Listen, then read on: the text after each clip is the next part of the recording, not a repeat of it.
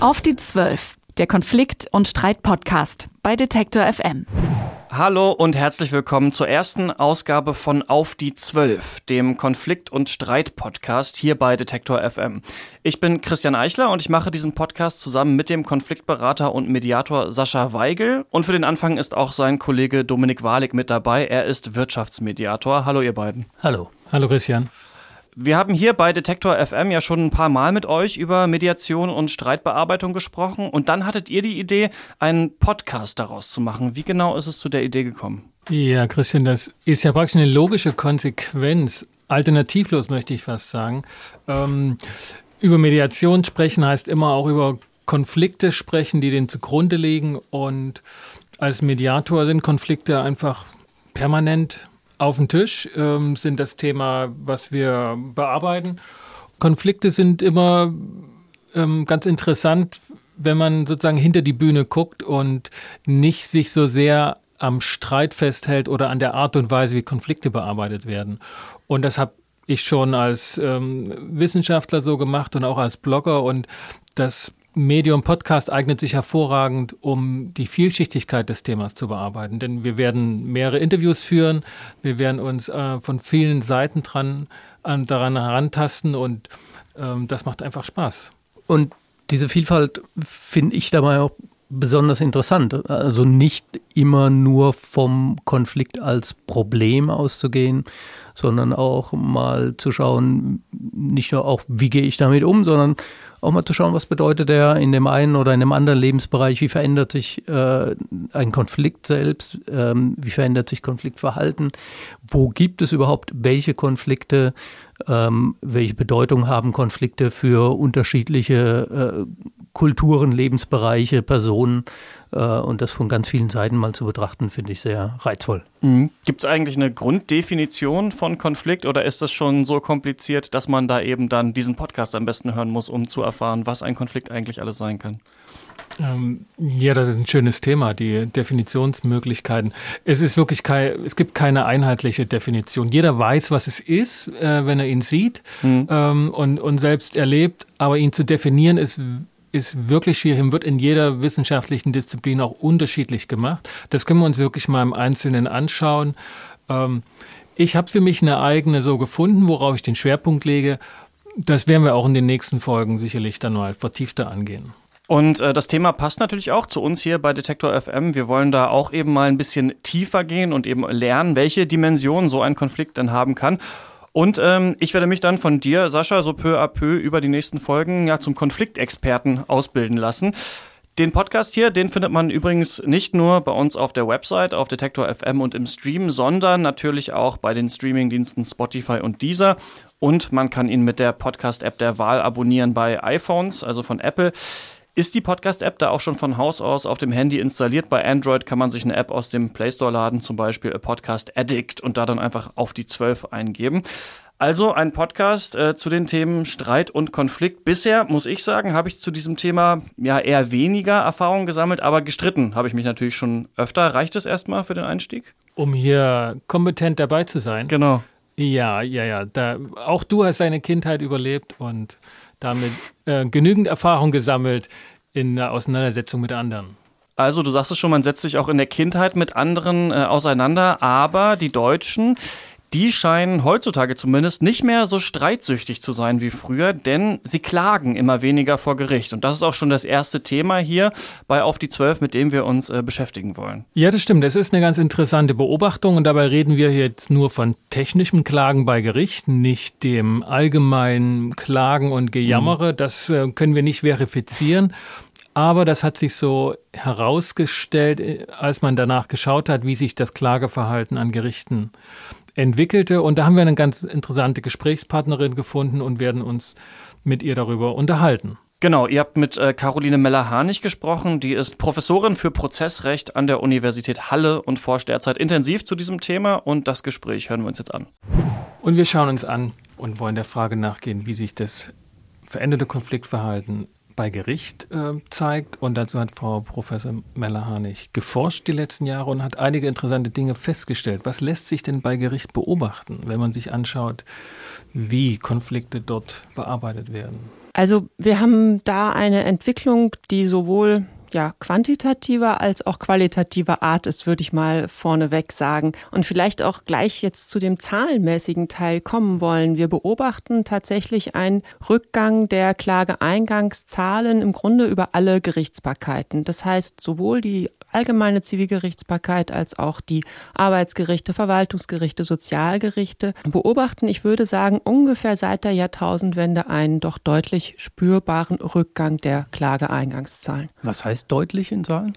Also man kann es tatsächlich nicht für jedes einzelne Gericht und auch für einzelne Gerichtsbarkeiten sagen, aber wir sind da im Bereichen so zweistellige Prozente, teilweise bis zu 30 Prozent. Das einzige Gericht, was tatsächlich ausgenommen ist, ist das Bundesverfassungsgericht. Da geht's immer weiter nach oben. Aber ansonsten kann man sagen, dass das nicht nur ganz leichte Wellenbewegungen sind, sondern eben doch deutliche Abwärtskurven. Heißt das, im Bundesverfassungsgericht sind die einzigen, die noch arbeiten müssen? Also das hat sich sicherlich in der Arbeitszeit der Richter nicht niedergeschlagen. Das kann man ganz deutlich sagen. Denn die Personalplanung passt sich erstens an so etwas sehr schnell an. Und außerdem heißt ähm, rückgehende Klageeingangszahlen nicht unbedingt, dass die Fälle jetzt einfacher werden. Eine Tendenz, die wir vielleicht sogar schon beobachten können, ist, dass eben vielleicht auch eher die komplizierteren Fälle vor Gericht landen und die einfachen möglicherweise außergerichtlich eher beigelegt werden können, was dann vielleicht sogar eine positive Entwicklung wäre. Und gibt es da deutliche Unterschiede, die Sie feststellen können hinsichtlich der verschiedenen Rechtsbereiche, wie weit die Zahlen da zurückgegangen sind? Ich würde sagen, nein. Ähm, man kann es sicherlich äh, regional sehr unterschiedlich beobachten. Und man muss auch achten, dass es eben Rechtsbereiche gibt, wo halt doch Gesichtspunkte wie konjunkturelle Schwankungen eine große Rolle spielen. Also wir sehen beispielsweise in der Arbeitsgerichtsbarkeit ganz deutlich die Hartz-IV-Prozesse. Wir sehen in der Verwaltungsgerichtsbarkeit ganz deutlich die Asylverfahren. Das heißt natürlich, dass dann der, der Abwärtsweg vielleicht etwas zackiger ist oder zickzackmäßiger ist, aber ähm, von der Tendenz her können wir es übergreifend beobachten. Wie so häufig in der Wissenschaft nicht nur ein Grund, ähm, Zwei habe ich ja gerade erwähnt. Also die Konjunktur spielt gerade bei den Arbeitsgerichten natürlich eine große Rolle. Umso besser mm, die mhm. Konjunktur brummt, umso weniger Kündigungsschutzprozesse gibt es. Ich denke, das ist ein Zusammenhang, den man relativ deutlich wahrnehmen kann. Ansonsten haben wir tatsächlich aber noch eine ziemlich große Blackbox, weil wir auch schwer zuordnen können, welche Art von Streitigkeiten das sind. In der allgemeinen Zivilgerichtsbarkeit haben wir mal untersucht, Mietstreitigkeiten, Kaufverträge, das, was man klassisch, äh, sagen wir mal, vor Gericht erwartet. Da gibt es Rückgänge, aber nicht ein bestimmter Bereich, der besonders deutlich wäre. Und dann gibt es aber eine, ja, für uns tatsächlich noch Grauzone. Das sind die sonstigen Streitigkeiten, wo wir nicht genau wissen, was sich dahinter verbirgt und wo wir wahrscheinlich noch ein auch sehr intensives Studium der Einzelakten betreiben müssen das deutsche Volk war ja lange Zeit so als klagewütig bezeichnet worden, auch aufgrund einfach, weil jeder ähm, eine Rechtsschutzversicherung hatte, jede zweite Person. Heißt das, das hat sich qualitativ geändert? Sind die Menschen jetzt ähm, friedlicher miteinander oder was hat sich, was hat sich geändert, dass niemand mehr zu Gericht geht? Also mich würde es sehr wundern und das glaube ich auch nicht, wenn die, äh, diese, die Gründe sich darin ähm, finden ließen, dass die Leute friedlicher geworden sind. Weil in der Regel bleiben Menschen so, wie sie sind und auch eben konfliktwillig. Mhm. Und ähm, die Frage ist tatsächlich eher der Umgang mit den Konflikten. Einen Punkt würde ich vielleicht ganz gerne noch erwähnen. Also was sicherlich keine Rolle spielt, ist ähm, die Mediation, weil dafür die Verfahren einfach zu lange dauern und zu wenige sind. Mhm. Ansonsten glaube ich, dass die Konflikte sich tatsächlich eher verlagert haben. Wir haben ein großes Kundenbeschwerdemanagement, was inzwischen hm, sehr gut institutionalisiert ist, sehr komfortabel ist. Wir haben allerdings auch bei den. Wenn ich, wenn ich ja. da kurz nachfragen darf, mit wir haben dieses System. Meinen Sie damit das Rechtssystem oder meinen Sie die Wirtschaft? Nee, damit meinte ich tatsächlich die Angebote der, der äh, Unternehmer. Ja. Ne? Okay. Also das kennen Sie sicherlich alle selbst von Amazon oder mhm. eBay. Ähm, wie lange es da dauert, bis sozusagen man mal bei der Rechtsfrage ist. Da wird sich beschwert und dann darf, sagt der andere was dazu. Letzten Endes werden da überhaupt nicht Rechtsfragen diskutiert, sondern da wird ein Modus wie wenn du, Vendi gesucht, der dann auch mit Bewertungs Bildungssystemen einhergeht und wo es letzten Endes nicht um die Bewältigung des Konfliktes durch das Recht geht. Und an der Stelle vielleicht auch ganz kurz, warum dieses Thema eigentlich interessant ist, ist genau der Punkt, nämlich ähm, regeln wir Konflikte eigentlich durch Recht oder auf andere Art und Weise. Gibt es ja verschiedene Möglichkeiten. Man kann sie auch durch Geld regeln oder durch Blutrache oder was auch immer. Haben wir alles schon gehabt in der Geschichte der Menschheit. Ähm, das heißt, deswegen interessiert uns diese Frage tatsächlich, also was ist der Regelungsmechanismus? Und der andere Punkt ist mit der Klage Wut. Also man reibt sich ja die Augen. Wir haben jahrzehntelang genau die andere Tendenz bemerkt und haben geschaut, also viel außergerichtliche Streitbeilegung fördern, damit die ganzen Prozesshansel sich nicht da so austoben bei den Gerichten. Und jetzt kippt das. Und das ist natürlich schon eine sehr bemerkenswerte ähm, Beobachtung, die halt mhm. doch äh, es interessant macht, genauer hinzuschauen. Ich glaube, dass es auch bei den sonstigen Schlichtungsverfahren keinen allzu großen Einfluss gibt, sondern ich glaube tatsächlich eher, dass dieses, sagen wir mal, noch vorgelagerte Verfahren eine Rolle spielt, was ich gerade jetzt mit, Beschwerdemanagement mhm. vielleicht beschreiben könnte. Was natürlich äh, eine fatale Entwicklung wäre, darüber kann ich aber noch nicht viel sagen, ist ähm, oder wäre, wenn die Konflikte sich anderweitig, also auf der Straße äh, zwischen den Nachbarn, in den Demonstrationen, in der Gewalt letzten Endes äußern. Jetzt mal ketzerisch gefragt, steckt da vielleicht eine Aussage über unser Rechtssystem drin? Wird das vielleicht einfach nicht mehr genutzt, weil man auch keine Aussicht sieht, seine Interessen durchzusetzen? Ich glaube, dass tatsächlich die, gerade die Justiz das ganz ernst nehmen sollte und ähm, diesem Wettbewerb auch stellen sollte und äh, sich da auch ja selbst mit sich selbst kritisch umgehen sollte. Also wir haben ein sehr formalisiertes, nicht besonders bürgernahes Justizsystem mit hohen Schwellen des, für den Zugang, mit zwar im internationalen Vergleich nicht allzu hohen, aber eben doch vorhandenen Kosten. Und ähm, das, was wir da manchmal so ähm, erleben, vielleicht als normaler Bürger, ist nicht immer auch verständlich und transparent.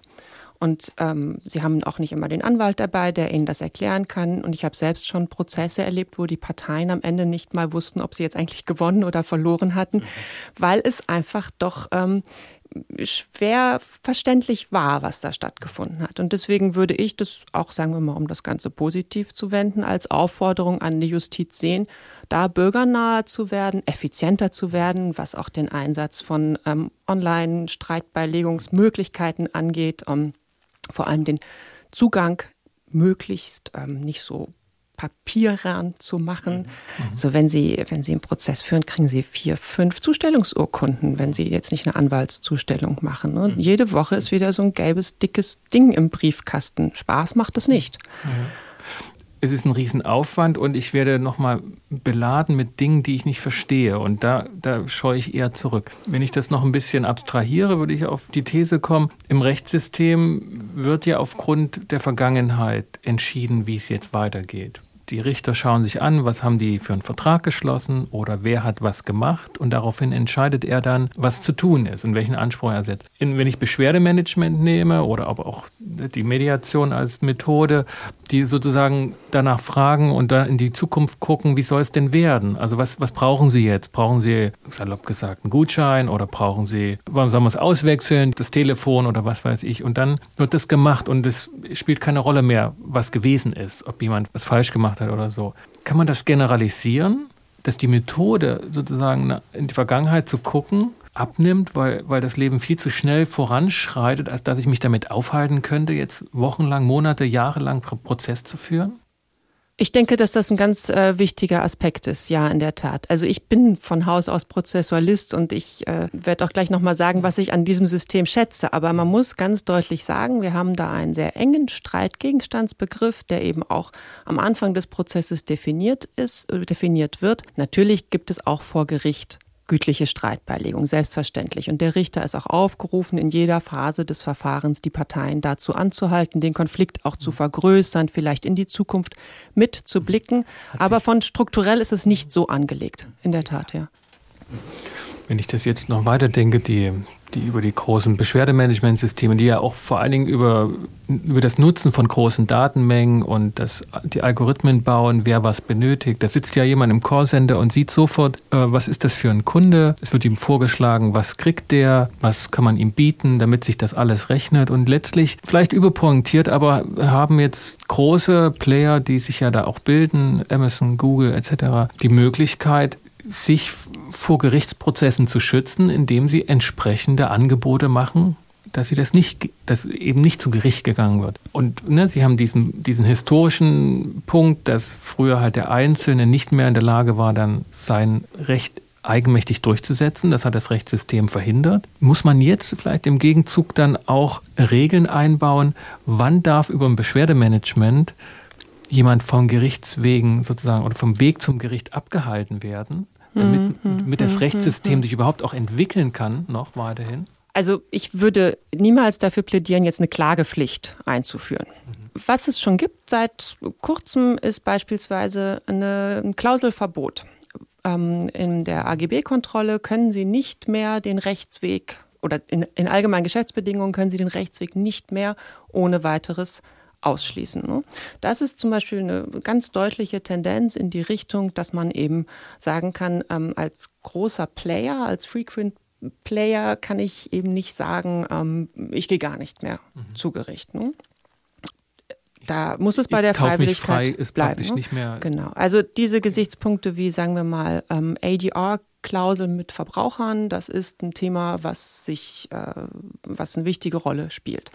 Wir haben gerade, wenn ich das ganz kurz noch sagen darf, über die Rechtsschutzversicherung gesprochen.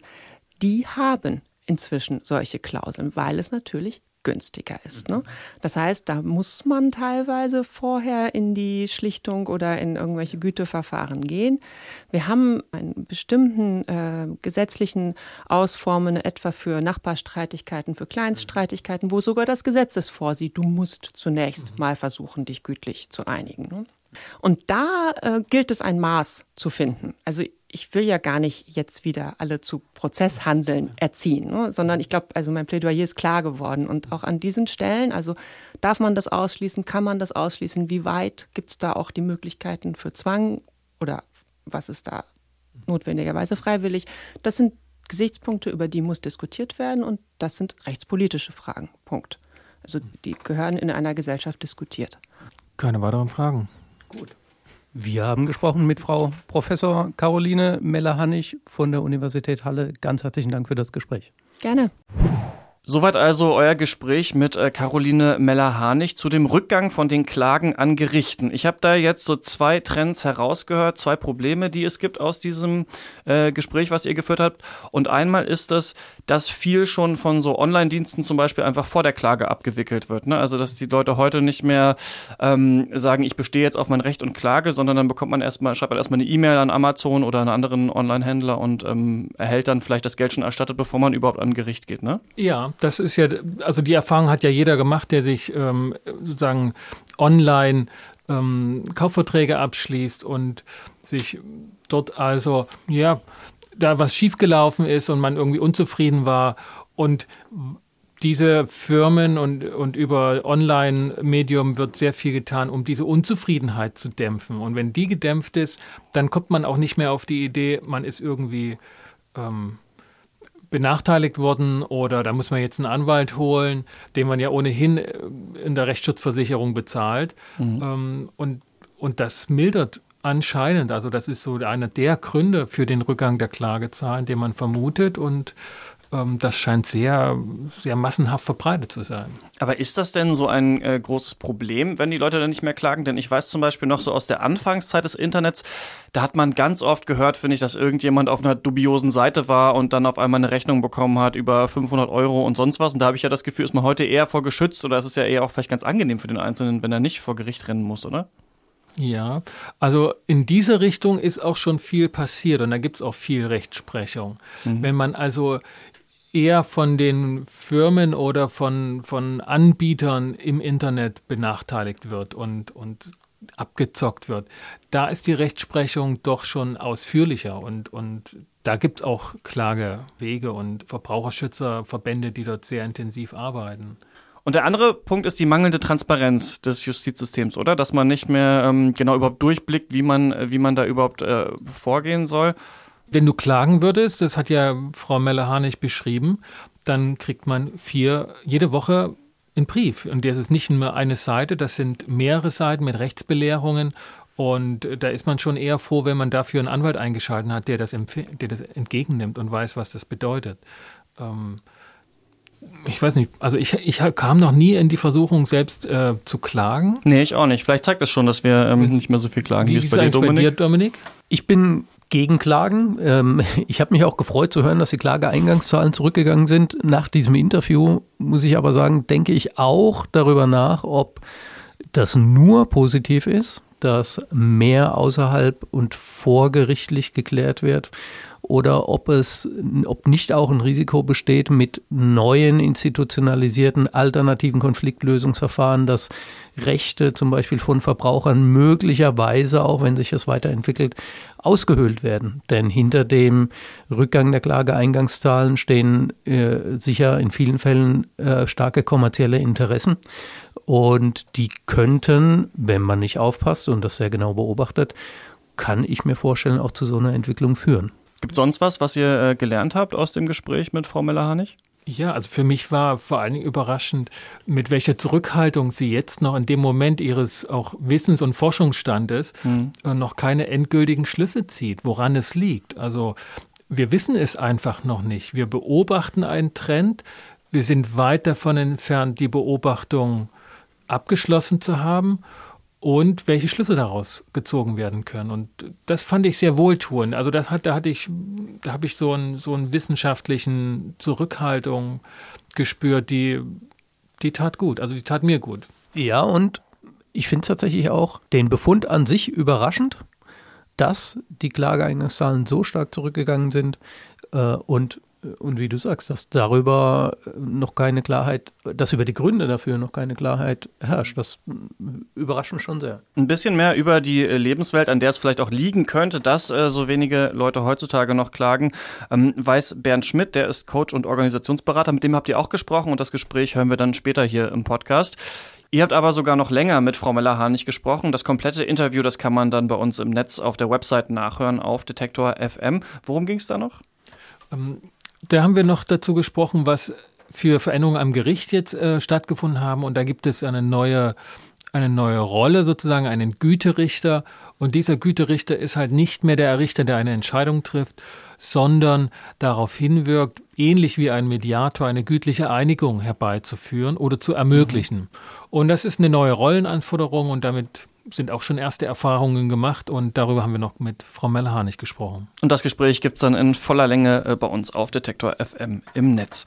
Jetzt wollen wir aber kurz nochmal äh, darauf zurückkommen, ähm, dass es ja ein Podcast ist auf die 12, den wir hier machen. Und ähm, wir bei Detektor FM, wir planen in der letzten Zeit immer mehr Podcasts, wie zum Beispiel auch das Brand 1 Magazin zum Hören und noch viele weitere Projekte, weil wir auch merken, dass das Thema immer wichtiger wird. Und über dieses Thema äh, Podcasts habt ihr mit meinem Kollegen Christian Bollert gesprochen. Christian, jetzt sind wir hier im ersten, in der ersten Sendung unseres neuen Podcasts auf die zwölf der Konflikt- und Streit-Podcast. Und ich erinnere mich noch so ein bisschen, wie wir vor einem knappen halben Jahr da saßen und überlegt haben, ähm, wie gehen wir mit den Interviews weiter um, ähm, was kann man draus machen. Und da kamst du schon mit dem Thema Podcast und das war irgendwie, hatte ich den Eindruck, wie eine Welle, die ankam. Was hat es denn damit auf sich mit Podcast? Tatsächlich ist es so, dass wir hier bei Detektor merken, dass das ganze Thema Podcast, und das ist ja so ein Sammelbegriff für Audio on Demand, wenn man so möchte, also sich selber zusammengestellte Audioinhalte, ähm, in den letzten zwei Jahren immens zugenommen hat an, an, Nachfrage, an Attraktivität und dass sehr, sehr viele Menschen eben über ihr Smartphone oder auch über einen MP3-Player ihrer Wahl sich mittlerweile ihr Audioprogramm selber zusammenstellen und eben Themen suchen, die für sie interessant mhm. sind. Ähm, und da merken wir einfach, dass Themen, die eine bestimmte Zielgruppe haben, man könnte auch Nische sagen im positiven mhm. Sinne, ähm, dass die als Podcast sehr, sehr gut funktionieren. Hier bei Detektor gibt es zum Beispiel einen Fahrradpodcast, Antritt, ne? sehr mhm. erfolgreich. Wir machen das Brand 1 Magazin zum Hören, mhm. Wirtschaft mal anders erklärt. Funktioniert auch sehr, sehr gut. Und das sind so Sachen, wo wir sehen, da gibt es einfach eine Nachfrage da draußen. Es gibt eine Community, Menschen, die sich mit dem Thema beschäftigen, aber die haben eben keinen Kanal, der das regelmäßig zum Hören aufbereitet. Mhm. Und da sind Podcasts total attraktiv. Ähm, wenn man das Thema ein bisschen größer macht, warum gibt es so einen Podcasting-Hype, gibt es hm. viele verschiedene Antworten, aber ich glaube, zwei sind wirklich wichtig und ich sag mal popkulturell für den deutschen Markt auch entscheidend. Das eine ist, es gab in den USA einen Podcast, der heißt Serial. Das ist ein Crime-Podcast, würde man sagen, wo ein Fall in zwölf Episoden, äh, ich glaube es waren zwölf, aufgedröselt wird. Und das haben sich in den USA mittlerweile über 100 Millionen Leute angehört. Das ist wirklich ein Popkulturphänomen. Mhm. Podcast hören in den USA ist so wie Serien gucken in Deutschland, Netflix, Amazon mhm. Prime. Das ist, gehört einfach da dazu. Vor allen Dingen auch, muss man sagen, in allen etwas gebildeteren, technologieinteressierteren mhm. Schichten. Also im Silicon Valley höre ich immer wieder angeblich, kommt man nicht an einen Smalltalk vorbei, äh, um zu sagen, was ist dein Lieblingspodcast, was hörst du gerade? Ah. Also das ist, gehört da so ein bisschen so zum wie, Habitus dazu. So wie früher die Lieblingsband oder ja, genau. dergleichen. Sind das heute Absolut. Podcast? Das ist da Podcast okay. angeblich. Höre ich immer wieder von Leuten, die dort regelmäßig hin und her fliegen und irgendwie da sind. Ähm, und das zweite für Deutschland, also Serial, weltweit ein Riesenphänomen, Popkultur, New York Times, Washington Post, alle schreiben drüber, wenn neue Folgen kamen und so. Also mhm. ist wirklich im Prinzip wie House of Cards oder Game of Thrones im, ah, okay. im Audiobereich, ja. Das, also serielles Erzählen, sehr, ja. sehr, sehr, sehr interessant. Das heißt, da sind wir ähnlich wie bei den TV-Serien immer zehn, zehn Jahre später. Also ich ja. erinnere mich, Sopranos, ja, ja. Ende der 90er. Mhm. Ja, ja. Das, das schwappt gerade so über und, und, und, immer mehr Leute in, in, Deutschland entdecken das und Glückwunsch an alle die, die das jetzt gerade draußen hören. Sie sind sozusagen Teil der, dieser Podcasting-Bewegung, vielleicht auch schon seit ein paar Jahren, aber es werden immer mehr die Podcasts okay. nutzen und deswegen ist es irgendwie sehr spannend. Zweites Phänomen Popkultur ist dann eher deutsch. Schulz und mhm. Böhmermann, sagt ihr vielleicht was? Ja. Fest und flauschig, ja. Äh, ja ne? ähm, früher bei Radio 1, also ein ARD-Sender, ähm, produziert, sehr, sehr erfolgreich, lange immer Platz 1 der deutschen iTunes Podcast Charts dann zu Spotify gewechselt mhm. und dieser Wechsel, der hat echt nochmal, also A, die Show, Show an sich hat schon Aufmerksamkeit bekommen, dass Leute angefangen haben, auch unterhaltende Sachen mhm. zu hören. Nicht nur Wissenspodcasts, nicht nur Tech-Podcasts, nicht nur Nischenprogramme, sondern wirklich Mainstream, kann man fast schon sagen, Unterhaltungssachen. Und der Wechsel zu Spotify hat nochmal so eine große Welle auch gegeben, das haben wir auch gesehen bei den, bei den Abrufzahlen, dass viele Leute sich überhaupt erstmal damit beschäftigt haben und gesagt haben, was ist denn überhaupt ein Podcast? Äh, okay. Wie funktioniert das? Wie kann ich den irgendwie hören? Ähm, und dabei entdecken die natürlich wieder andere Sachen. Also die hören ja nicht nur fest und flauschig, sondern die hören eben auch andere Podcasts. Entdecken vielleicht das Brand 1 Magazin, Mediationspodcast, mhm. was auch immer. Ja, und, und also wie, wie funktioniert das, wenn ich jetzt so ne, denke, das ist ein Radiosender, da, da schalte ich halt ein, wie ich ein Radio einschalte, dann machen die ein Programm. Stoße ich dann einfach auf Podcasts oder was muss ich tun? Wie, wie, wie baut sich das ein in diese Radiolandschaft, dass ihr euch ja doch immer euch noch verschrieben habt? Ne? Ihr seid schon ein Radiosender. Wir sind beides. Also wir sind ein Podcast-Label und ein Radiosender. Und okay. da gibt es sozusagen eine große Schnittmenge und die heißt Hören. Ähm, und wir versuchen einfach den Leuten, die uns hören, egal ob als Podcast oder im Live-Radio, immer Angebote zu machen und zu sagen, hier kannst du noch mehr davon erfahren. Ne? Nehmen wir mal mhm. an, jetzt diese Sendung, gibt es garantiert einen kleinen O-Ton für das aktuelle Programm, wo wir sagen, hier, es gibt einen neuen Podcast zum Thema Mediation mit Sascha Weigel, den kannst du dir anhören, lad den dir runter und dann braucht man natürlich eine Podcast-App, die gibt es bei mhm. iPhone zum Beispiel, ist die standardmäßig vorinstalliert, was auch hilft im Übrigen für die Verbreitung, auch ein wichtiger Punkt. Aber auch für Android-Telefone gibt es diverse Podcast-Apps, wo man eben kostenlos Podcasts hören kann. Und dann weisen wir im Prinzip auf beiden Plattformen immer darauf hin, dass es das andere gibt. Also wir sagen im Livestream, es gibt einen Podcast dazu, mhm. kann man noch mehr erfahren oder zusätzliche Informationen. Und wir sagen aber auch gleichzeitig in den Podcasts, übrigens gibt auch einen Radiosender, das ist ganz lustig, ich treffe manchmal Leute, mhm. Hörer äh, da draußen, die, die, die sagen, äh, ach, ich wusste gar nicht, dass sie auch Live-Radio macht. Die hören nur Podcasts. Ah, und andersrum okay. habe ich auch schon Leute getroffen, die sagen, ach, ich wusste gar nicht, dass ihr auch Podcasts macht. Habe ich jetzt neulich gesehen bei iTunes oder so. Äh, ihr macht ja auch okay. Podcasts. Also die Verbindung ist nicht immer klar. Aber wir versuchen die natürlich herzustellen, mhm. weil das ist sozusagen, ja, das Organische, was beide verbindet, ist natürlich das Hören und das ist unsere Leidenschaft. Ähm, und wir versuchen einfach klarzumachen, dass wir auf beiden Plattformen, also On-Demand und Live sozusagen, mhm. ja, sehr aktiv sind. Okay, das heißt, es, ich kann sozusagen über die Live-Sendung dazukommen, indem ich ähm, Internetradio anschalte oder ich komme meinetwegen auch über den Bildschirm dazu und sehe, ah, da kann ich einen neuen Podcast abrufen und dann höre ich den ganz normal auf meinem Smartphone, auf meinem äh, Smartwatch, äh, ja. whatever. Zeitunabhängig, egal wann. Das ist natürlich der Riesenvorteil, das muss man auch mhm. ganz klar sagen. Also die erfolgreichen Podcasts von uns werden ungefähr zehnmal so oft als Podcast angehört wie jetzt in der Live-Sendung. Mhm. Ähm, das heißt, äh, es ist natürlich deutlich angenehmer, beispielsweise die Fahrradsendung ist so ein Leib- und Magenthema von mir, die höre ich auch sehr, sehr gern, aber ich habe natürlich nicht immer donnerstags um 20 Uhr Zeit, diese Sendung einzuschalten hier im Livestream, ja. sondern ich höre das halt vielleicht mal Samstagvormittag, wenn ich die Wohnung sauber mache oder sonst irgendwas oder einkaufen gehe. Stimmt, bei dem Podcast bist du selber mit dabei auch, ne? als Fahrradliebhaber. Da bin ich zum Beispiel auch selber mit dabei, ja. genau. Ähm, und ja, das, das, da findet wirklich ein Medienwandel statt. Ich hätte persönlich übrigens auch nicht gedacht, dass der so stark ist. Also, mhm. dass sich das so schnell vollzieht, dass gerade äh, in Deutschland auch die Leute über Smartphones so aktiv sich selber ihr Programm zusammenstellen. Findet mhm. aber statt. Wir profitieren davon. Ich habe nichts dagegen. Ich mhm. finde es toll, dass die Leute das auch so schätzen, ähm, die Arbeit, die wir hier tun. Ähm, und dass dieser Medienwandel so schnell geht, freut mich. Gerade jetzt im Sommer äh, hat Spiegel Online zum Beispiel auch gesagt, dass sie zwei neue Podcasts machen. Mit Sascha Lobo zum Beispiel ein. Mhm. Ähm, daran sieht man auch, dass große Medien jetzt so langsam auch merken, ah, okay, da passiert was. Und auch da wieder deine Brücke, die du meintest, ja. in den USA geht alles schneller. Washington Post, New York Times, alle haben mehr als zehn Podcasts. Sie haben längst erkannt, Eigen dass das ja selber jetzt. produziert, okay. eigene Inhalte. New York Times ganz spannend hat einen Podcast, der heißt The Daily, wo die sich jeden Morgen um fünf, um sechs mit der aktuellen Tageslage auseinandersetzen. Die greifen damit natürlich auch klassische Radiosender an. Also da passiert ein massiver Medienwandel und das wird in Deutschland auch kommen. Spiegel Online ist da jetzt Vorreiter, hat jetzt drei Podcasts, wenn ich mich nicht verzählt habe. Stimmenfang für die Wahl, dann noch ein Netzpodcast mhm. und eben jetzt Sascha Lobo. Also da passiert gerade was und da werden auch, da muss man kein Prophet sein, andere Verlage nachziehen, weil Podcasts mhm. passen halt zu hochwertigen Inhalten, zur Analyse. Das zeigt ja auch mhm. hier der Podcast, den du jetzt produzierst zum Thema Mediation. Ja, zum Thema Konflikt, Konflikt soll weiter Ja, ja, genau. Ihr habt ja noch einen größeren, größeren Fokus, absolut.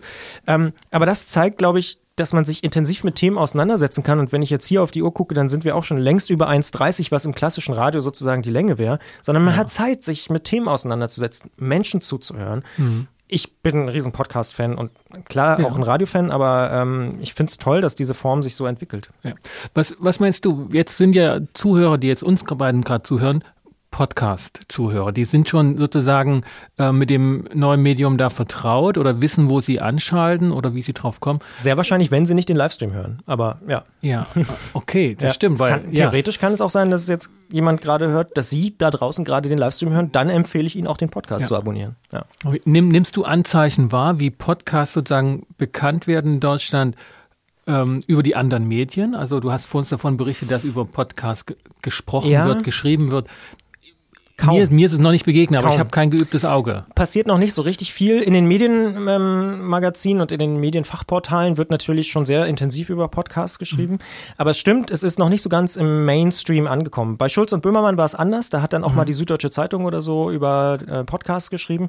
Aber das Thema kommt und wächst immer weiter. Und ich bin mir sicher, also die Wette mhm. gehe ich ein, in einem Jahr gibt es irgendwie einen Podcast Newsletter, Podcast-Tipp ah, der Woche, okay. solche Geschichten in Kulturradios und sonst wo.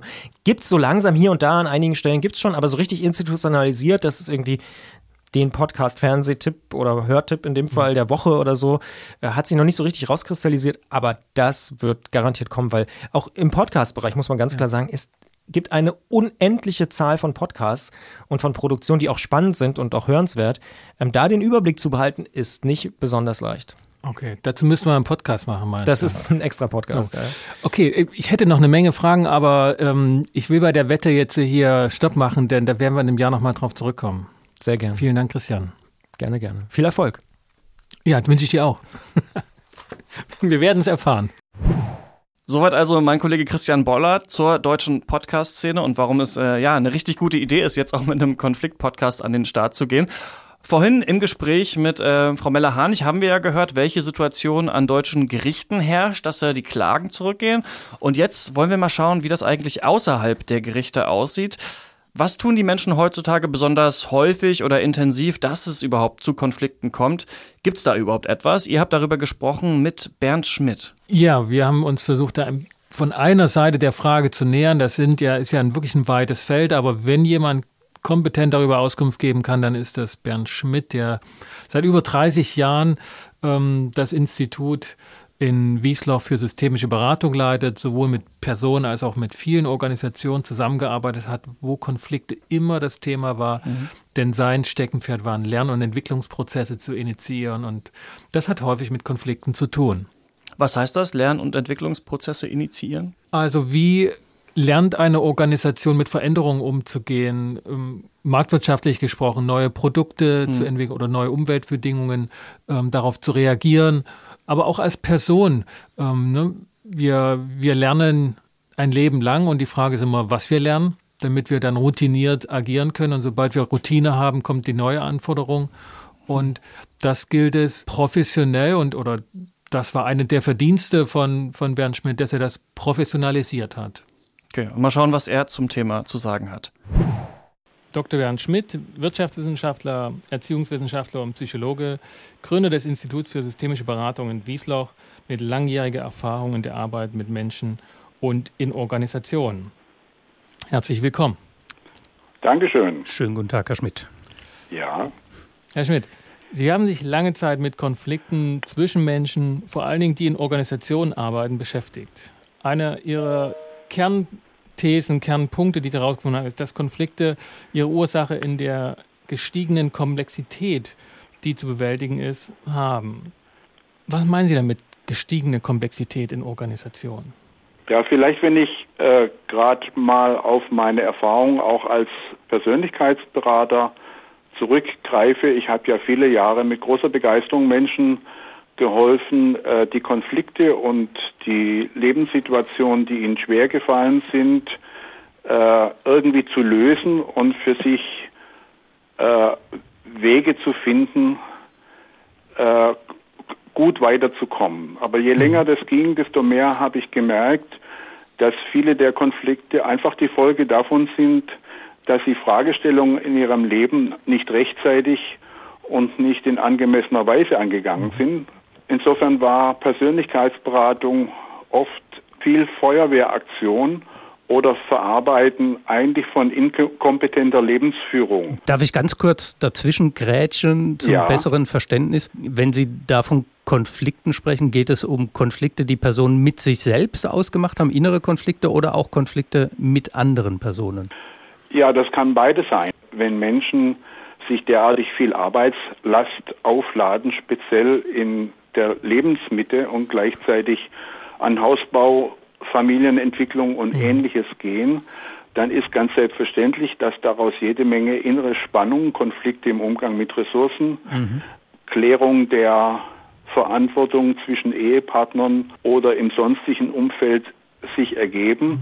Und das gilt meistens von den verschiedenen Ebenen interpersonell und intrapersonell zusammen das, was Sie da jetzt beschrieben haben, das würde jetzt, also Hausbau, berufliches Weiterkommen, Familie pflegen wollen, äh, das würde jetzt äh, in der Gesellschaft jemandem auch viel Anerkennung eintragen. Jetzt haben Sie vorher gesagt, das hängt auch mit inkompetenter Lebensführung zusammen.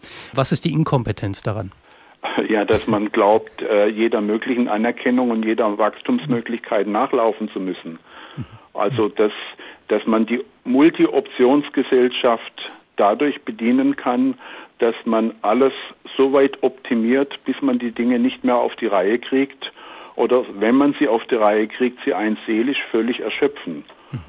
Und Kompetenz heißt da, zu lernen, Komplexität zu begrenzen, auch Erfahrungswissen für sich zu nutzen, was man in welcher Lebensphase angehen kann und was nicht also dass man zum Beispiel in der Zeit, in der man gerade ein Haus baut und in der man mit dem mhm. Ehepartner zusammen sich an die Kinderaufzucht macht, dass man da vielleicht beruflich sein Kerngeschäft vorantreiben kann, dass man aber nicht allem, was modern und interessant ist, nachlaufen kann, weil man sich sonst einfach verzettelt. Mhm. Und das hat dann in der Folge natürlich jede Menge innerer Konflikte wie auch Beziehungskonflikte. Und wenn wir dann viele äh, Konflikttechniken verwenden, um diese immer wieder aufzuarbeiten, dann lösen wir die Probleme nicht wirklich. Und das ist eben auch meine Grundthese, dass ich sage, ja, Feuerwehraktionen müssen sein. Und dafür und wenn ein Kind in den Brunnen gefallen ist, braucht man ganz bestimmte Techniken, um es wieder zu bergen. Aber eigentlich geht es darum, sicherzustellen, dass nicht so viele Kinder in Brunnen fallen. Mhm. Und die Betrachtungsweisen und die Vorgehensweisen bei der Sicherung, dass da nicht so viel passiert, was nachher in Feuerwehraktionen ausgebügelt werden muss, das sind ganz andere. Und da muss man eben auch in der, im Selbstverständnis der Menschen darauf achten, dass sie sich nicht zu sehr auf Situationslösungen fokussieren und immer mehr Lebenskulturgestaltung, die diese Konflikte überhaupt erst gar nicht entstehen lässt oder zumindest in bewältigbarem Rahmen hält, dass man da irgendwie versucht Maß zu halten. Und da habe ich das Gefühl, dass in unserer heutigen Gesellschaft äh, man eigentlich vom Ideal des Top-Athleten ausgehend glaubt, wenn man nur gut genug ist, alles lösen zu können und wenn es schwierig mhm. ist, dass dann Konfliktlösungstechniken und Mediation und ähnliche Dinge bei einer grundsätzlichen Überbeanspruchung dennoch irgendwie die Sache lösbar machen. Und ich glaube, mhm. da sind häufig systematische Denkfehler drin. Ist das so? Wir sind wenn ich jetzt so die Gesellschaft im Vergleich zur früheren Gesellschaft angucke, haben wir ja mehr Zeit als früher, mehr Zeit auch in gesunden Lebensumständen. Wir haben so viele Erfindungen gemacht, die uns das Leben leichter gemacht haben. Es müsste doch eigentlich immer leichter gehen. Und es müsste doch immer unproblematischer sein. Wir sind ja auch eine sehr gesunde Gesellschaft im Vergleich zu früher. Ja, das stimmt. Sind wir empfindlicher geworden gegenüber Unstimmigkeiten oder den Unbillen des Lebens? Warum können wir es scheinbar nicht so sehr ertragen, wie, es, wie wir es uns vorstellen, wie es die früheren ertragen haben, die ja mit ganz anderen Lebensproblemen zu kämpfen hatten? Kindersterblichkeit, Krieg, Wohnungsnot. Sind wir ja eigentlich in einer, in einer recht komfortablen Situation. Das stimmt. Also ich bin da jetzt kein äh, Experte für solche soziologischen Fragestellungen. Ich kann mhm. nur aus meinen Beratungserfahrungen und meiner Lebenserfahrung da schöpfen. Mhm. Ich würde mal mit der Hypothese gehen, dass wir, wie wir gleichzeitig eigentlich uns alles viel komfortabler machen können, mhm. die Ansprüche an das Leben und die Vorstellung, was wir alles leisten können, so erhöhen, dass sie am Ende eigentlich doch den Stress wieder erhöhen. Mhm. Beispiel dazu sind ja die auch immer besser werdenden Verkehrssicherungssysteme für Kraftfahrzeuge. Und trotzdem hört man, dass die Auffahrunfälle trotz Warnsysteme eher sogar schlimmer werden, ja. weil die Menschen diese Spielräume, die entstanden sind, einkalkulieren und das, was man leisten zu können glaubt, überdimensional erhöhen. Das gleiche gilt ja im Energieeinsparbereich und ähnliches. Also ah, ja. ich glaube, mhm. der Hauptgrund ist, dass wir die Tugend des uns Bescheidens nicht lernen, sodass wir die Fortschritte in Komfortabilität eigentlich nur begrenzt nutzen können, auch wirklich mehr Lebensqualität okay. und mehr Entspanntheit zu erzeugen. Das würde sich ja decken mit den Erfahrungen, die wir in großen oder die wir in Organisationen haben, in Wirtschaftsorganisationen, die effizienter sind als früher, aber sofort das, was eingespart, was gesichert wurde, sofort wieder verplant haben. Und ja. dadurch die Mitarbeiter keine, keinen Spielraum mehr haben, Fehler sich nicht mehr leisten können, weil sie dann sofort zu Stillstand des Bandes oder zu sonstigen Ausfällen in der Produktion führen. Ja, es werden zum Beispiel einfach äh, nicht Muße und Spielräume toleriert, mhm. sondern man versucht alles effektiv zu machen. Mhm. Und wenn es dann mal klemmt, sind eigentlich keine Spielräume da mhm. und es kommt alles zur ohnehin großen Belastung obendrauf. Und dann gerät man nicht nur in eine Dauerhochkomplexität, äh, die einen dann doch auf die Dauer müde und kaputt macht, sondern man gerät regelrecht in Dilemmata. Mhm. Denn man mhm. merkt nach einer Zeit, dass man eigentlich in vielem in falschen Strukturen und Prozessen mhm. unterwegs ist und das Ganze nur dadurch entspannen kann, dass man neue Prozesse aufsetzt und Innovationen macht, die vielleicht auch Entspannung neben Effektivitätsverbesserungen versprechen. Mhm. Die erfordern aber wiederum erstmal jede Menge Investitionen und sie würden eigentlich auch erfordern, Zeit erfordern, dass sie ausreifen können. Und beides hat man da nicht zur Verfügung. Und so werden eigentlich aus ursprünglich lösbaren Problemen Dilemmata, und mhm. Dilemmata nenne ich Situationen, die egal wie rum ich es probiere, eigentlich so oder in einem bestimmten Rahmen keine Lösung möglich mhm. ist, sondern am Ende Feuerwehraktionen bleiben und dass der Spielraum für grundsätzliche Lösungen dann am Ende immer kleiner wird. Und man sieht es ja auch bei den Politikern, dass es ja offenbar auch in der Bevölkerung eine Mentalität geworden ist, dass man die schnellen Lösungen erwartet, sodass sich die Politiker kaum leisten können, öffentlich mit Innovationen aufzutreten, die einfach jahrelange Reifezeit brauchen. Herr Schmidt, vielen Dank für die Einsichten und viel, viel Glück und Erfolg für die Vorhaben. Und wir bedanken uns für das Interview. Ja, herzlichen Sehr Dank. gerne. Alles Gute. Alles Gute für Sie. Dankeschön. Das war der Coach und Organisationsberater Bernd Schmidt im Interview. Also ich habe da jetzt mitgenommen, dass ähm, wir uns zu viel Arbeit aufhalsen heutzutage. Ist es das und nicht mehr dann den Freiraum haben, mit Konflikten umzugehen? Ja, nicht nur mit Konflikten umzugehen, das war das, was ich gehört habe, sondern auch, äh, was ich rausgehört habe und was ich einen interessanten Gedanken finde, dass es Freiräume braucht, dass es Muße braucht, dass es die Zeit äh, und die Gelegenheit braucht, unwichtigen Dingen auch nachzugehen, um Konflikte auch zu vermeiden. Das heißt, um für sich äh, Komplexität zu reduzieren und äh, nicht nur die Zeit dann zu haben, Konflikte zu lösen, dann wäre es ja kein Freiraum, sondern dass der Freiraum selbst auch dazu dient, Konflikte generell zu vermeiden. Mhm. Fand ich einen interessanten Gedanken. Aber was heißt das jetzt für mich? Was mache ich? Weniger arbeiten. Mir weniger, weniger vielleicht noch ähm, den Yogakurs. Na gut, Yoga ist vielleicht was Gutes, aber weniger noch äh, zehn weiteren Projekten nach der Arbeit äh, nachgehen? Ja, das ist schwierig, Christian, auf der individuellen Ebene, weil die Dynamik ist eben, also wir sind, wir, wir, wir bestimmen da nicht voll und ganz über uns selbst, sondern wir sind auch abhängig von unserer Umwelt und wir kommen in eine Dynamik, ähm, die da Bernd Schmidt angesprochen hat, das können wir mit Effizienzfalle nennen. Na, wir, wir, die Selbstoptimierer, die, die, die Effizienzsteigerer, ähm, sie schaffen es, Lösungen zu finden auf Probleme und könnten dann eigentlich damit Zeit sparen oder haben mehr Ressourcen. Aber die werden sofort in neue Problembewältigung gesteckt, weil man noch schneller wird oder noch besser oder noch, ne, so das olympische Motto zählt sozusagen da jetzt auch in der Wirtschaftsstärke. Und das System wird immer, wird immer schneller, immer besser, auch optimierter, aber für, für unbekannte Situationen oder für Ungeplantes ist dann sozusagen der Mensch oder aber auch die Organisation, die sich optimiert hat, nicht mehr gewappnet. Mhm. Es fehlt an Puffer oder wenn man neudeutsch sagt, es fehlt am Slack.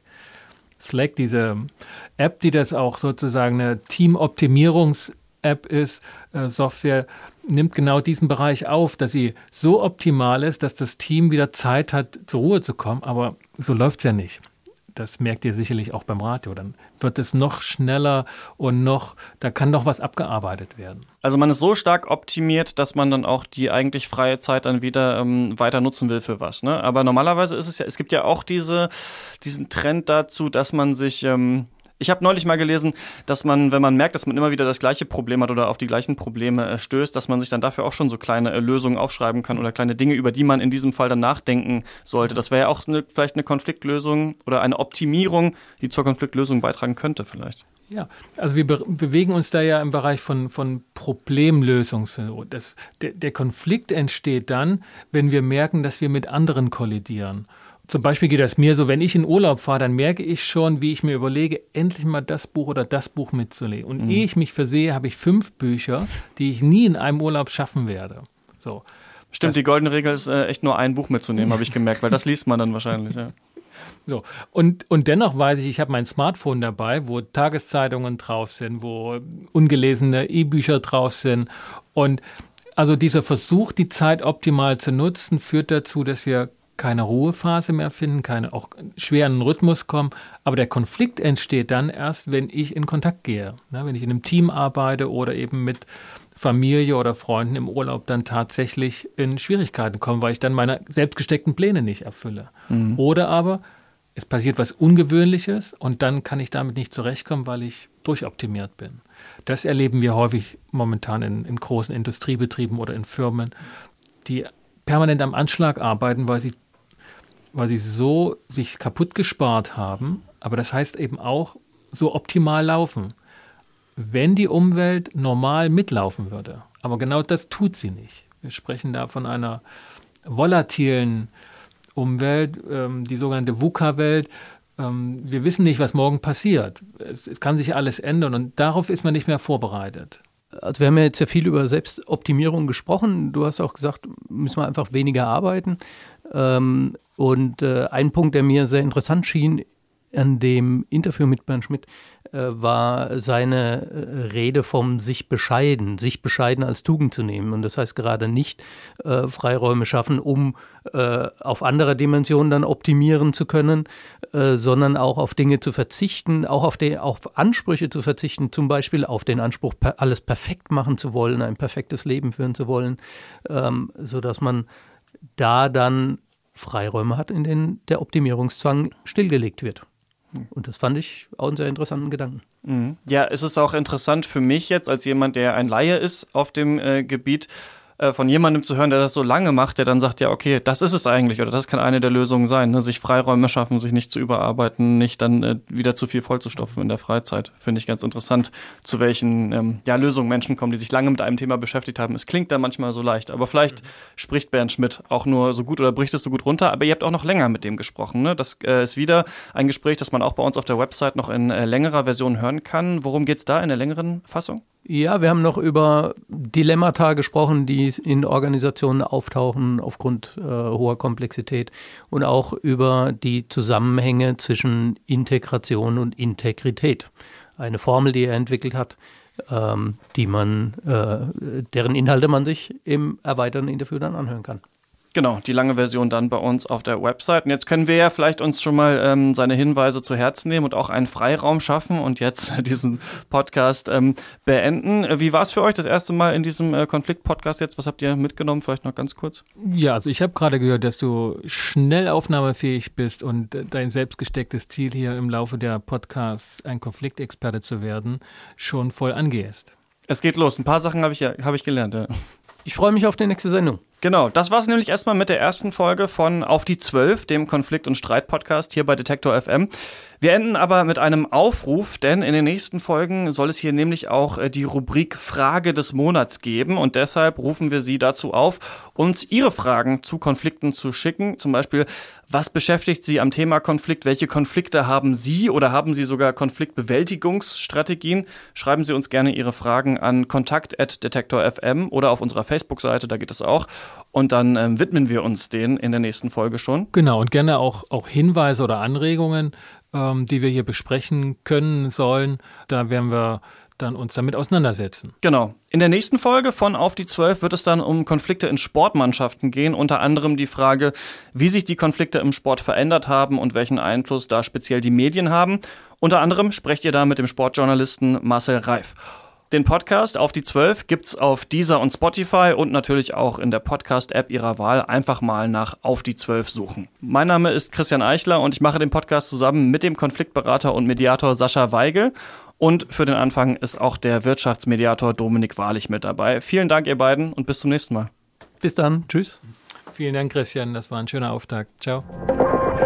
Auf die 12, der Konflikt- und Streit-Podcast bei Detektor FM.